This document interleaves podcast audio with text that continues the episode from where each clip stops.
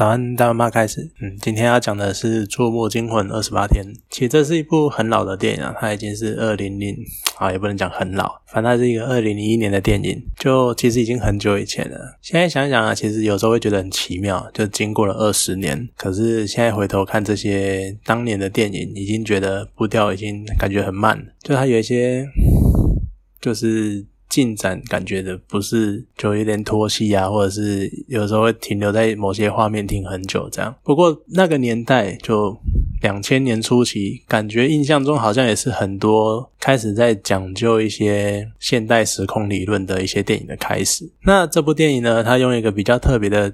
角度去讲宿命论这件事情，就是主角唐尼，他随着剧情推进，然后他慢慢的开始了解整个世界时空运作的方式，就他开始看得见人移动的路径。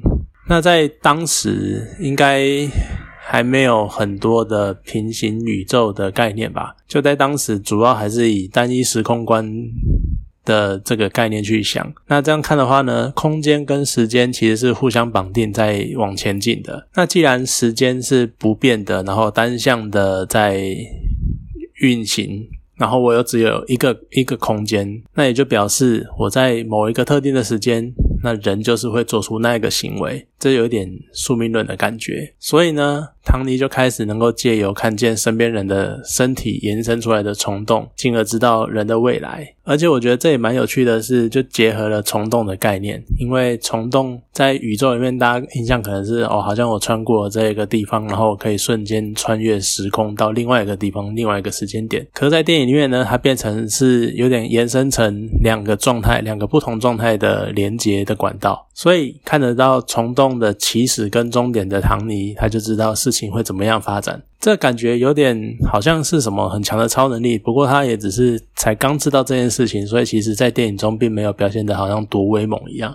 最后呢，当唐尼他在经过了二十八天之后，他知道最他终于了解最后会发生了什么事情，然后。还有所谓的世界会毁灭是什么意思？因为表示，因为其实是表示他的人生会整个崩坏。那当他了解这些事情之后呢？他选择穿过他所能看见的虫洞。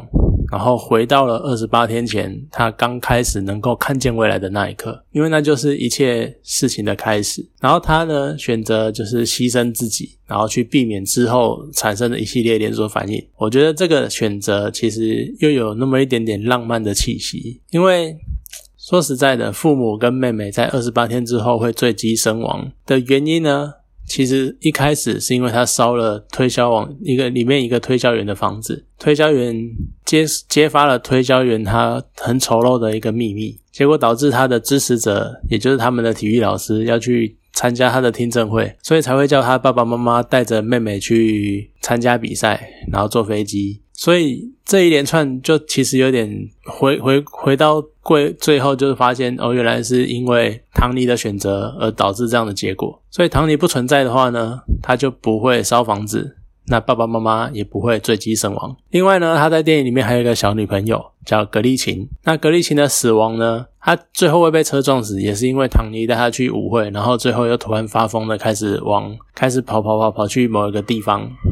所以呢，唐尼如果不认识他，他也就不会死了。那另外一方面，所以唐尼为了保全他的生命，所以也不，所以也选择就是让自己消失，所以就回到二十八天前，然后让自己被飞机引擎砸死。我觉得这种剧情的安排是还蛮有趣的，就一个很有趣的连接，然后还有一个蛮直线，其实是蛮直线的。故事连接，那这一部呢，算是很知名的邪典电影。就它的片名，你看《触目惊魂二十八天》，虽然说是台湾翻译，可是它片名很像惊悚片。那整体的氛围其实也是蛮诡异的。可是其实内容呢，它是在讲时空观，而且还有在反映当时的一些呃，你可以从电影里面看得出来，唐尼所在的那一个小镇就是很保守的、保守的村呃保守的镇，他们就是信天主啊，然后信基督啊。然后就是要有什么很传统的观念啊，然后也不能，所以呃，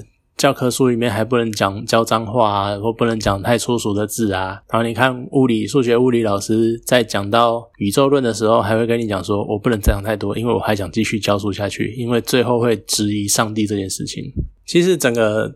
环境的背景是也蛮有趣的。然后呢，这部电影熟面孔也真的很多，像唐尼的妈妈，她其实是一部另外一部蛮有名的影集，叫《星际大争大星际大争霸》里面的总统。《星际大争霸》也是算蛮好看的影集啦，对，一去推荐有空的话可以去看一看。那还有啊，像就是学校的英文老师是朱尔巴利摩。我每次想这个名字都要多都都要多想个两遍，因为我每次都会，因为同样是五个字，我每次都会把它跟朱利安摩尔搞混。我知道两个人是长什么样子，我也知道他们的名字，可是名字每次就是会互相搞混。那像主角唐尼是杰克·格伦霍，然后呢，他在有趣的是他在电影里面的姐姐是他现实真正的姐姐，也就是玛姬·格伦霍。那玛姬·格伦霍。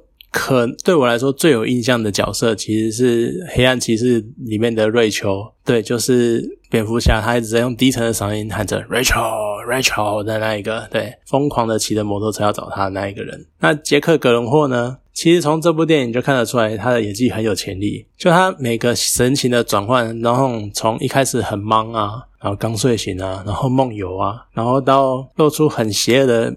笑容，然后领悟很邪恶的事情，然后还要做出一些很疯狂的举动的那种神情转换，其实都很自然，然后非常的你看不出很生硬的转折点。我觉得这是蛮厉害的。那像他当年也才二十一岁，就已经展现这种实力，也难怪他之后可以演蛮多，我觉得还算不错的片子。那另外一方面呢，也觉得就是外国人哈，他们都会捞起来放，就他们剧中角色演青少年，你都会觉得很自然，没什么违和感。其实呢，这部电影它还有很多小细节，我相信是更有，就是对知道的人来说会更有感触的。像朱尔巴利摩，他里面在讲的，他觉得最性啊，他觉得最性感的字是什么 s a r a d o 就是地窖门。我觉得这应该也代表一些某一些程度的特别的意义，只是我对于这方面就毕竟不是了解的这么多，所以。大概也只能对这部电影，我大概也只能点到这里。对，那有兴趣的话，你有兴趣的话呢？因为它已经算是一部经典的写点电影了，就也不好不难找，所以大家也是推荐有时间可以去看一看。好，那今天这部电影就讲到这边，谢谢大家。